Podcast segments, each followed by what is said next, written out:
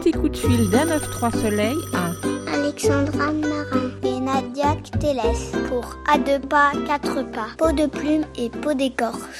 D'où est venue cette idée d'installation?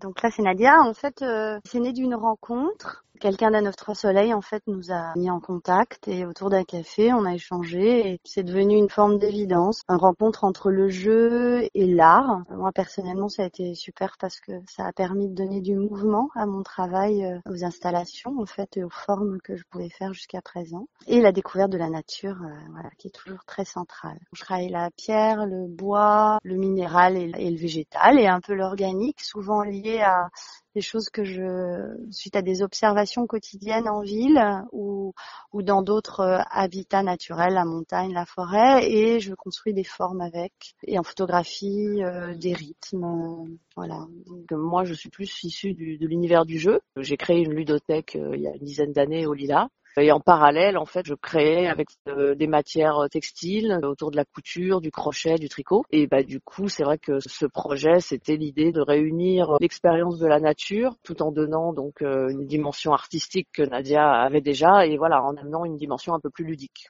Quel moment préférez-vous? C'est pas du tout un spectacle puisque c'est totalement euh, immersif. Les enfants, les familles qui viennent euh, à ces moments qu'on propose, euh, c'est une expérience plus qu'un spectacle. Du coup, ils sont actifs tout le temps. C'est eux finalement qui créent, qui font bouger, qui utilisent les matières qu'on propose. Moi, c'est le moment où, par exemple, une petite fille a, réalisé qu'en fait, la matière bois qu'on proposait, qui est assez brute, du coup, finalement, c'était le même bois que certains de ces meubles à la maison c'était un moment un peu où je me suis dit bon bah là on, fait du lien.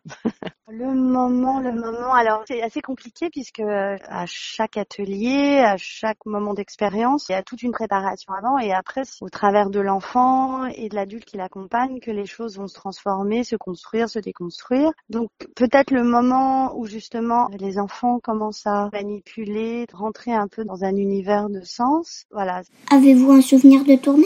Lors du festival, je crois l'année dernière, on était en extérieur au parc des Guilans et il y a des enfants qui ont eu envie de rester là. C'est comme si le, petit sous-bois devenait euh, un habitat à part entière. L'habitat, la maison, bah, des arbres, des oiseaux, des insectes, la terre. Et ils nous demandaient s'ils pouvaient rester passer une nuit là.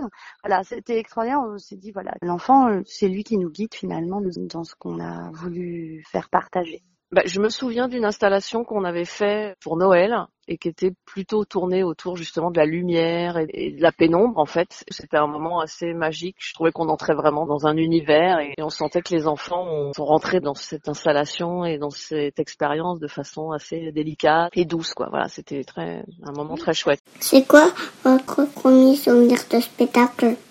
C'était euh, Pierre et le loup et plutôt euh, un peu effrayant quoi.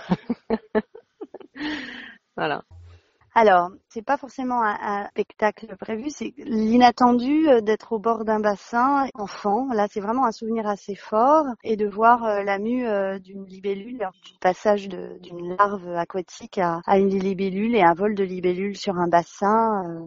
voilà. Si je vous dis 1, 9, 3, soleil, vous pensez à quoi? Alors deux choses. J'ai une, enfant assez jeune qui a 5 ans et qui aura envie de voir la lune, d'aller sur la lune. Enfin, elle observe chaque jour euh, sa transformation comme ça, plus ou moins de plus en plus éclairée ou moins éclairée par, euh, par le soleil. Ce serait cette possibilité justement d'aller sur la lune, dans le sens où on la voit, de l'observer. Ça ouvre des fenêtres vers l'autre en fait. Une attention toute particulière justement dans la préparation des ateliers sur la lune parce que bon, elle est là, mais est-ce qu'il y a besoin d'aller sur elle? On peut l'observer telle qu'elle est justement quotidiennement. Donc voilà, une attention quotidienne à ce qui bouge et respire autour. Et aussi une sorte de transsibérien, voilà, une sorte de voyage. On s'arrête, on fait des haltes et puis on, on va dehors et voilà, il y a quelque chose de particulier avec un 9-3 soleil. il y a une ouverture vers l'autre c'est plaisant. Euh, la liberté, parce que on peut se permettre beaucoup de choses. Ils sont à la fois attentionnés et à la fois ils nous laissent en autonomie. Quoi, il y a un, côté comme ça euh, où on peut expérimenter des choses. Voilà, par exemple, ce qu'on va expérimenter avec Nadia, l'expo, l'installation qu'on va faire au parc du Saucet, c'est quelque chose d'assez inattendu pour moi. Je pensais pas un jour pouvoir euh, atteindre des dimensions comme ça. Donc voilà, donc ça et puis la liberté et puis la, la confiance, quoi c'est une équipe et c'est des gens qui font confiance aux gens et puis les laissent explorer et expérimenter euh, des choses qu'ils auraient peut-être jamais osé faire. Moi, je les remercie pour ça.